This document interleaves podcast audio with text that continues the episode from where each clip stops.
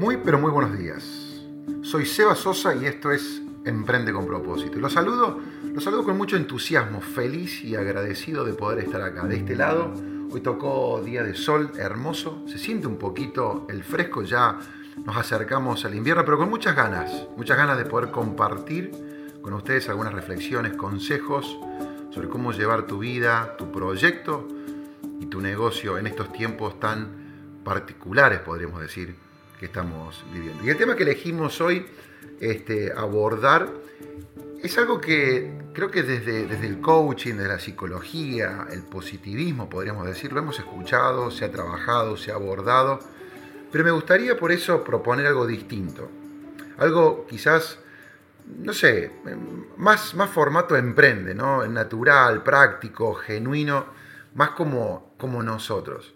Yo soy un convencido de que de que la mente es el lugar donde básicamente se, se moldea toda, toda nuestra vida. Porque cuando hablamos de los elementos que conforman la mente, los pensamientos, emociones y sentimientos, todos, todos ellos pasan a ser un espejo de nuestra vida interior. Con lo cual, en algún punto, todo ese lugar es el ideal para que se formule nuestra misma, nuestra propia vida. Déjame que te cuente una anécdota que quizás puede de alguna manera, a mí me encanta siempre, ¿no? volvemos a las historias. ¿no? Hace unos años, y esto lo compartí hace un tiempo en las redes, eh, hace unos años empecé a correr, me enganché y empecé, puse las zapatillas, comencé con 3, con 5, con 10, con 15 y finalmente un día media maratón. Y de pronto 42 kilómetros. Nunca en mi vida imaginé 42 kilómetros correr pero ahí llegamos. Fíjate vos lo, que, lo peligroso cuando te pones un par de zapatillas, así que tengan cuidado, ¿no? Y, cuando, cuando arrancamos, ¿no? Los 42 kilómetros, corría con Fer, amigo, laburamos juntos y, y llegamos un momento ahí, kilómetro 26, 27, 28, que se empezó a venir la noche. Y yo dije, no puedo, la verdad que no puedo, no puedo, no puedo seguir. Y yo digo, Fer, seguí vos, yo me quedo acá. Él me mira y me dice, Seba, bajo ningún aspecto te voy a dejar. O sea, vamos a terminar los dos juntos. Y en ese momento, mi mente empieza esta, esta, esta conversación, ¿no? estas múltiples conversaciones en realidad que se empiezan a dar, ¿no? Che, yo, yo no me puedo rendir. Y, yo lo miraba a él y decía, che, che, Sebastián, bueno, podés dejarlo a él en esta carrera. Che, Sebastián, pusiste el nombre de tu hermano en la espalda, tenés que terminar la, la carrera. Sebastián, tenías un objetivo en mente, ¿y ahora qué? Y se te empiezan a dar todas estas cosas, y por otro lado otra voz que viene y te dice, Sebastián, pero abandonada, siempre por ahí tenés la posibilidad de volver a hacerlas, volver a entrenar y a hacerla. Deja acá, fíjate, ¿no? Tírate el piso, qué sé yo, ¿quién se va a enterar? No pasa nada, mira la cantidad de gente que hay. Pero de todas maneras, y ahí es donde vos decís, en la mente empiezan a surgir todas estas cuestiones. Finalmente terminé la carrera, pude hacer la carrera, terminamos con Fer esa carrera, pero la cabeza en esos momentos de presión, en esos momentos intensos, en esos momentos críticos, libera una suerte de batalla. ¿Abandono o sigo? ¿Mi cuerpo va a poder terminar? ¿No voy a terminar roto? ¿Qué me va a pasar? Todo lo que yo había depositado en mi mente dio su fruto en ese mismísimo momento y me permitió en, esa situación, en ese caso, no abandonar existe una batalla que todos tenemos que enfrentar. Y esto es a diario, nos demos cuenta o no, ¿no? Aunque no tengamos ganas de pelear, tenemos que luchar. Y de esa victoria o esa derrota depende la vida de cada uno de nosotros, la vida que cada uno de nosotros construyamos. Y digo esto porque todos en algún momento de nuestra vida hemos sufrido por nuestra mala manera de pensar y las consecuencias que, eso nos ha traído en algunos casos ha sido pérdida de dinero, puede haber sido pérdida de amigos, pérdida de algún ser querido, cosas aún más valiosas. Y aún quizás la pérdida de la vida misma, por causa de seguir pensamientos equivocados. Y vos decís, Sebastián, la vida misma, sí saben que hay mucha gente que sigue, sigue vivo, pero no tiene sentido su vida y es en algún punto es perder la vida misma. Hay una frase del rey Salomón que viene al caso y me gusta y dice, porque cuál es su pensamiento en su corazón, tal es Él. Podcast número 24, La batalla de la mente.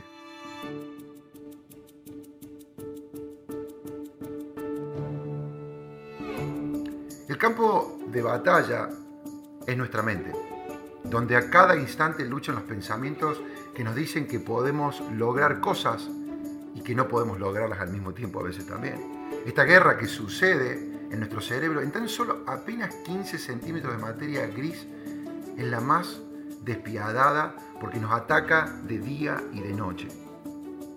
Batalla, ¿a qué te referís? Algunos de ustedes dirán, che, pero no entiendo. ¿Cómo sé que estoy en batalla? Me refiero a la batalla que se da de pensamientos, de conversaciones dentro de nuestra cabeza, dentro de nuestra mente. ¿No, te, has dado cuenta que nuestra mente siempre está conversando? De hecho, yo te estoy hablando ahora y tu mente está hablando con vos mismo. Entre ella misma está conversando. Y lo que por ahí no hemos notado es que no es solamente una batalla interna, sino que también en esa pelea juegan o participan factores externos, aun cuando creemos o pensamos que no estamos, estamos distraídos o estamos intentando pensar en otra cosa. Y vos dirás, ¿a qué te referís, Eva? ¿Nunca te pasó que que te obligas a, pensar en otra cosa, que buscas distraer, decir, bueno, voy a prender la tele, voy a ver ese programa yo que miraba cuando era chico, o con mis actores favoritos, una buena peli, y te sentás, buscas reírte, ¿no? Y estás en el medio de la peli y volvés a ese mismo pensamiento, a esa conversación. Y algunos, algunos, hasta pobres cuando se van a acostar, no pueden dormir porque siguen con esa conversación, con esa batalla en su mente. Pero hay otro factor loco muy loco quizás podemos decir, que está ocurriendo subliminalmente. Alguien que también está batallando por o dentro de nuestra cabeza. Les doy un ejemplo, Netflix, por ejemplo. ¿A qué te referís hoy día, O sea, para esta charla estaba cada vez más, más, loca. ¿A qué te referís con Netflix? Mira, voy a decir, che, ¿quién es la competencia? ¿Quién es el enemigo de Netflix? ¿HBO? ¿Amazon? No. Reed Hastings, uno de los directivos de la compañía, dijo, Your sleep is my greatest enemy. O sea, tu sueño es mi mayor enemigo. Y acá nos damos cuenta que no solo nosotros estamos en batalla con nosotros mismos, sino que todos a nuestro alrededor buscan un pedacito, una porción de nuestra atención. Buscan entrar en nuestras cabezas, en nuestras conversaciones, en nuestra mente, porque saben que ahí, en ese espacio, se moldean las decisiones y nuestra mismísima vida. A la larga, todos quieren algo de nuestra mente. Aunque suene raro o contradictorio, en muchos sentidos, la frase no es lo que hacemos, sino lo que pensamos, ejemplifica lo que quiero decirte. Y hay una peli, hay una peli que te quiero dejar, no vamos a entrar en la peli porque tenemos mucho para compartir en este podcast, pero hay una peli vieja de uno de mis actores favoritos, Morgan Freeman, se llama Tela Araña la película, y hay una que creo que, ejemplifica este, este punto. Mírala, es muy, muy, muy linda peli. ¿Cuántas veces subestimamos lo que pensamos, creyendo que es más importante lo que hacemos y no somos conscientes de la conversación interna. Nuestras creencias y nuestras convicciones regulan nuestra vida. La fuente de nuestras creencias de cada persona es la percepción de verdad. Yo percibo la vida como una realidad absoluta que parten de mí. Y hay una historia que algunos de ustedes, quienes ya me conocen hace un tiempo, la han escuchado, y, yo no sé si la escuché al mismo tiempo de alguien más o la inventé, ya han pasado varios años, pero imagínate que viene un profesor un día a la escuela, se sienta frente a sus alumnos y le dice, a ver, vos, Sebastián, imagínate que tu papá, tu mamá, cuando llegaste al mundo, apenas naciste, no abriste los ojos, que al pum, inmediatamente te puso unas gafas. Y estas gafas eran particulares porque tenían cristales verdes. Y vos durante 18 años, día y noche, tuviste estas gafas puestas. Cumpliste 18 años un día y llega tu madre y te dice, hijo, quiero que me digas de qué color ves la vida. Y vos dirás, todos ustedes me están diciendo, Sebastián, pero si vos tuviste puesto 18 años, ¿no es cierto? O sea, ¿cómo? ¿Qué pregunta? Verde la va a ver. ¿No es cierto? ¿Cómo, cómo, ¿De qué otra manera podría ser? Pero no es hasta que vos o yo, nuestra madre nos saca nuestros lentes, que podemos tomar ¿no es cierto?, referencia y conciencia que hay otra manera de ver la vida. Porque ahí es donde nos damos cuenta que teníamos cristales verdes. Mis cristales, mi vida, determinan lo que yo veo y lo que hago con mi vida. Y lo que yo pienso que es verdad marca cómo voy a conducirme y cómo voy a vivir. Nuestros pensamientos se vuelven nuestras palabras y las palabras se vuelven acciones. Vieron que en este momento se me están viniendo caras, personas a la mente. Vieron que hay personas que lamentablemente les pasó algo trágico en la vida, por supuesto, les pasó algo, ¿no? Y, además cuando te encontrás con ellas, como que siempre les sigue pasando algo malo, ¿no es cierto? Eh, no sé, por decirte cualquier cosa, puede ser, llegan tarde, se le chocaron el auto, eh, se le pinchó la goma, eh, el tráfico, le robaron en el colectivo o en, la esquina, se cayeron en la calle, los chicos están con fiebre. Y, y, es como que, de alguna manera, es como que ven fantasmas y ladrones en todos lados. Y si no los tienen ese día, necesitan contarte alguna situación o alguna pálida. Y capaz que alguno de ustedes diga, Seba, ¿y cómo hago? ¿En qué debo concentrarme? ¿En qué debo enfocar mi mente? Creo que es muy buena esa pregunta. Es muy buena esa pregunta porque, porque a partir de ahí surge la renovación de la mente o el suerte de reset, ¿no? ese reseteo. Y es importante tener en cuenta que si, que si uno es infeliz, si uno está enfocado en lo negativo, en estas conversaciones improductivas, vos podés arrastrar a toda tu familia. Y si estás al frente de un proyecto, una organización, llevas a la infelicidad a toda esa organización.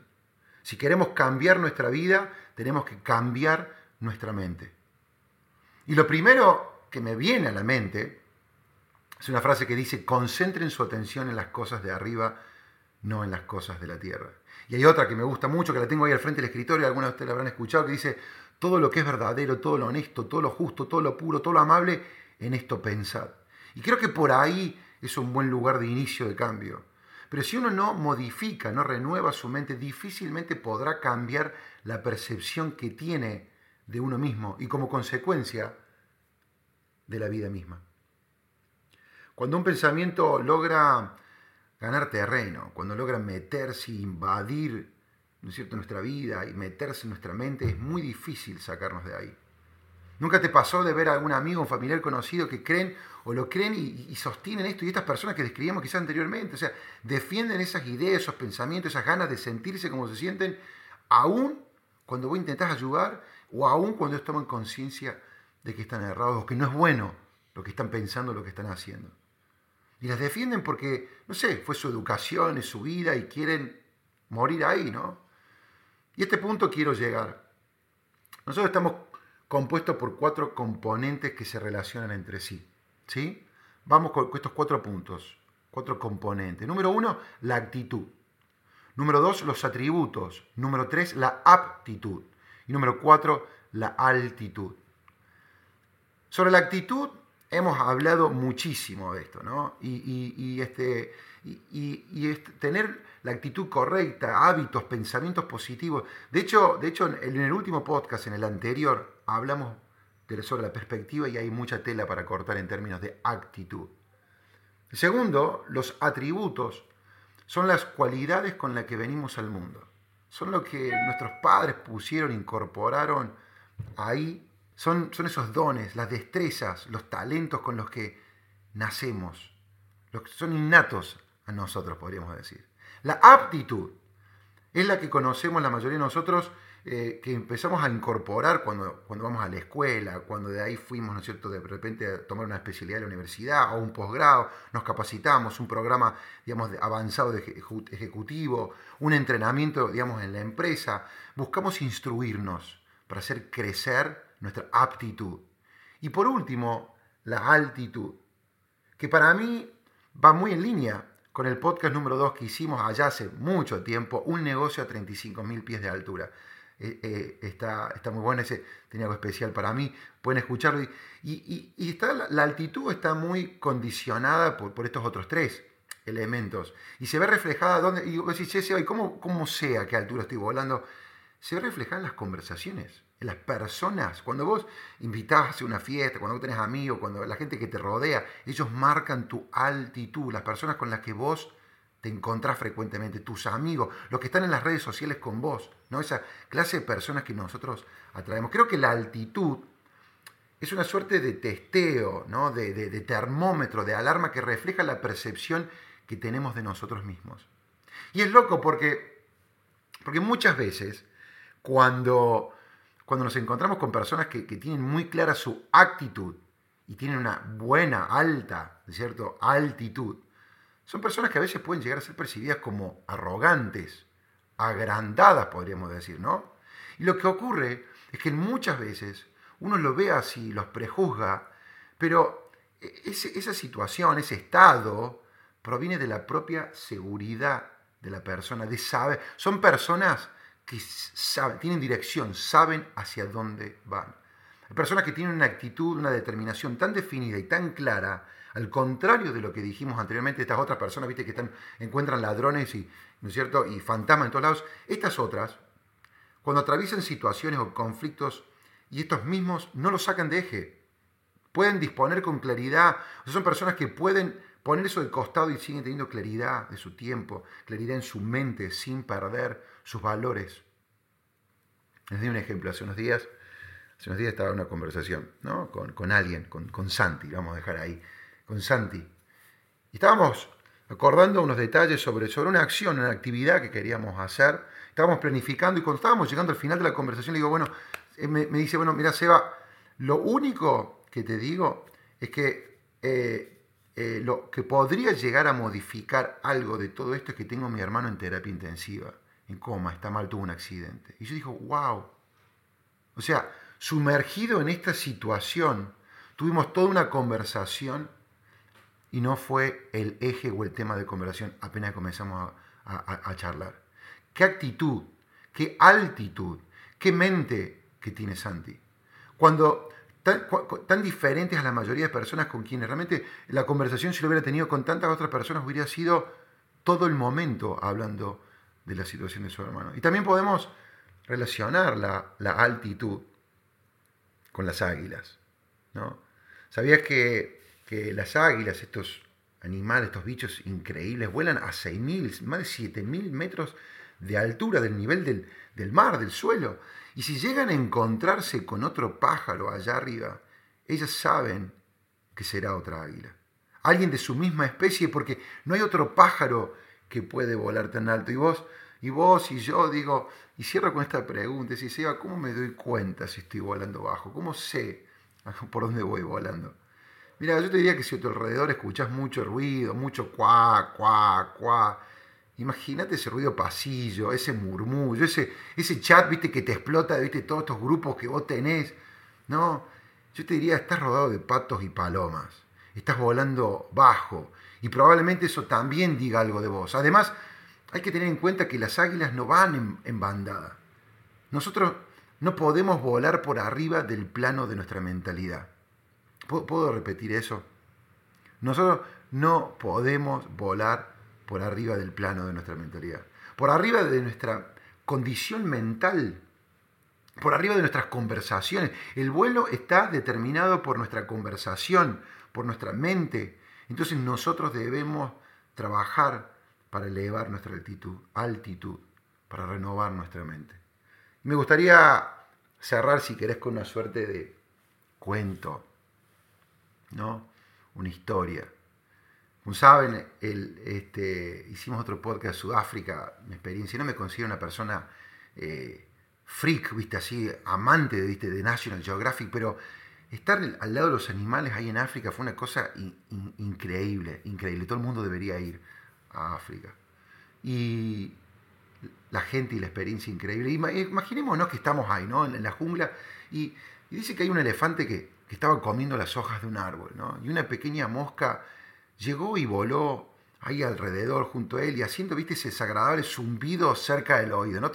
viste, todas las, moscas, viste, son cargosas, insoportables. El elefante agitó sus orejas para espantarla, pero poco después la mosca regresó, nunca te pasó. Y el elefante volvió a sacudir, ¿no es cierto?, las orejas y se repitió y se repitió y se repitió. Y tras varios intentos, ya viste que el elefante se cansó un poco y le dice, che, mosca querida, ¿por qué no te podés quedar quieto un ratito en un solo lugar, ¿no? Y la mosca le responde, le dice, me atrae lo que veo, lo que escucho, o lo que huelo, y dice, mis cinco sentidos me reclaman, me vuelve loco, dice, con todo lo que soy a mi alrededor y no puedo resistirme.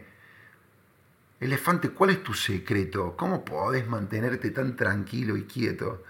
Y el elefante deja de comer, la mira y fijo y le dice, mis cinco sentidos no dirigen mi atención. Tengo el control de mi mente y puedo dirigirla a donde quiera. Yo controlo mi atención, mi mente y no al revés. Y esto me ayuda a estar tranquilo. Nosotros de alguna manera, como reaccionamos, como actuamos, como percibimos la vida, como vemos las cosas, es un producto de nuestra mente. Espero y deseo con todo el equipo de Emprende, de todo corazón, que hayas encontrado en esta reflexión herramientas que te permiten hoy ganar la batalla de tu mente. Te mando un beso, un cariño, agradecerte por estar ahí del otro lado, por acompañarnos, recordarte que podés escribirnos, tirarnos ideas, comentarios a podcast.emprendeconpropósito.com.ar. Será hasta la próxima. Este fue Seba Sosa, Emprende con Propósito.